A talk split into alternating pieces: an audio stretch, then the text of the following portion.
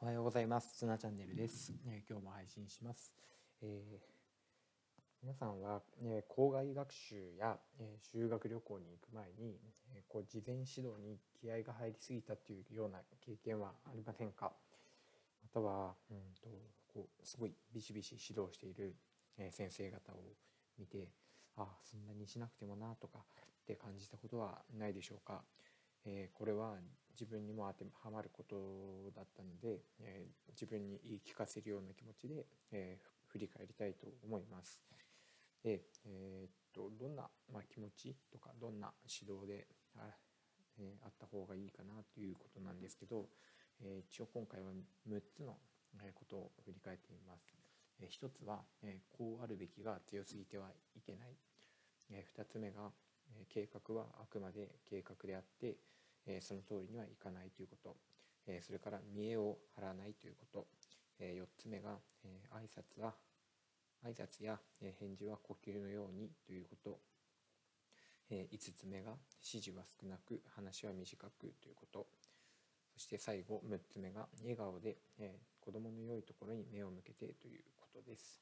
え1つ目のえこうあるべきが強すぎてはいけないということはえ、例えば、え、子どもたちは静かに話を聞くとか、え、列を乱さずに歩くとか時間通りに行動するとか、え、教師の理想が高ければ高いほど、え、悪い点に目がいってしまうような気がします。え、そうですねできたらラッキーのくらいの、え、気持ちを持ってできている子を一人でも見つけたら、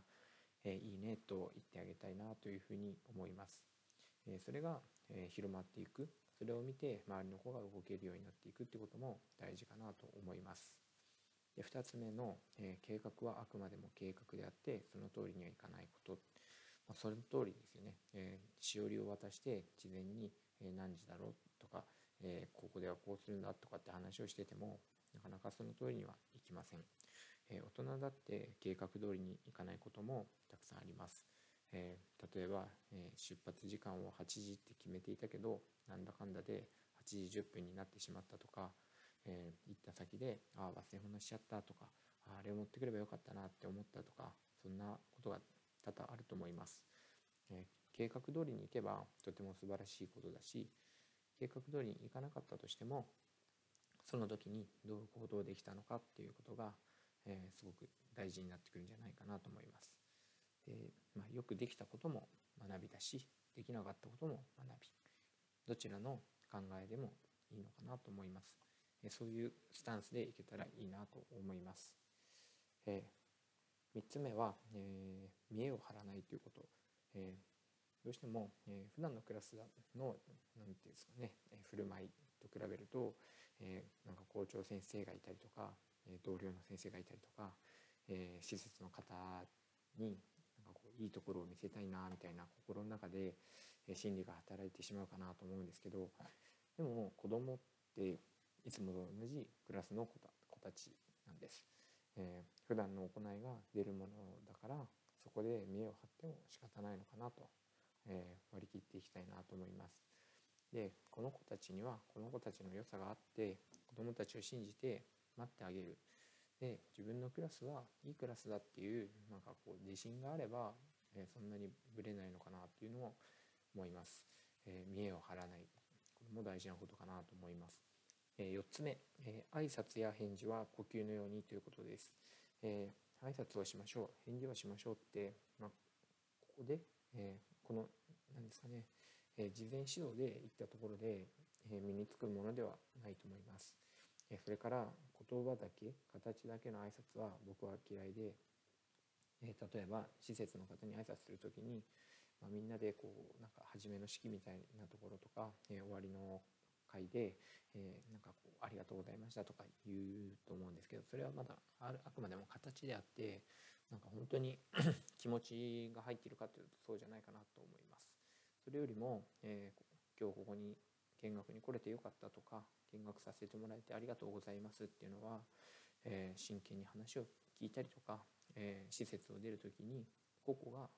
それぞれが、えー、ありがとうございましたとか今日は楽しかったとかこんなところが勉強になったとか、えー、そういうふうに感想を言うとかですね、えー、本当に心が届く行動っていうのがあると思います。えそのためには、え先頭を歩く教師が呼吸のように挨拶や返事、え言葉を、え言えたらいいなと思っているので、えこれは先生が意識することかなと思います。え5つ目は、え指示は少なく話は短くということで、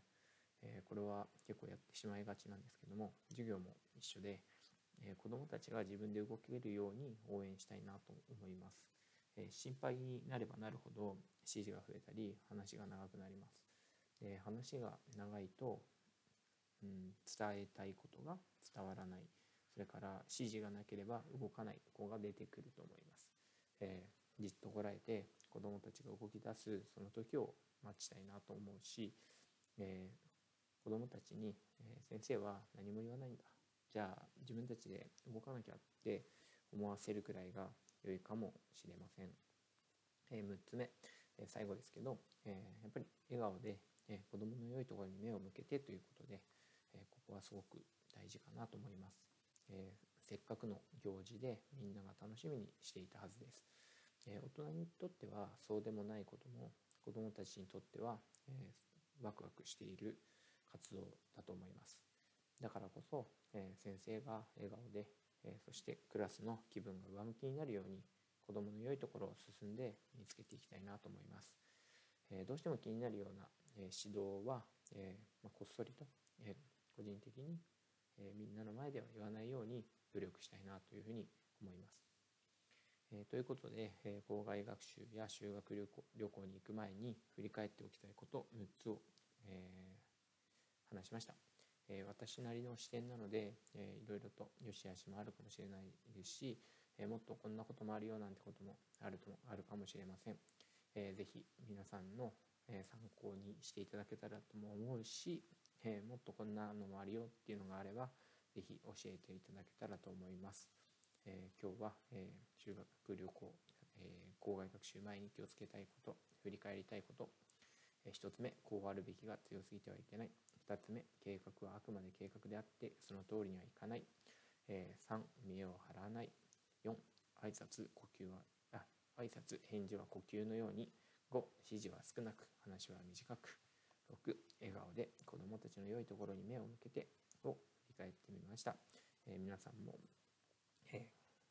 ー、まあ、これ普段もそうだと思いますが、えー、ぜひ、あの気をつけてみてください。では皆さん今日もいってらっしゃい。聞いてくれてありがとうございました。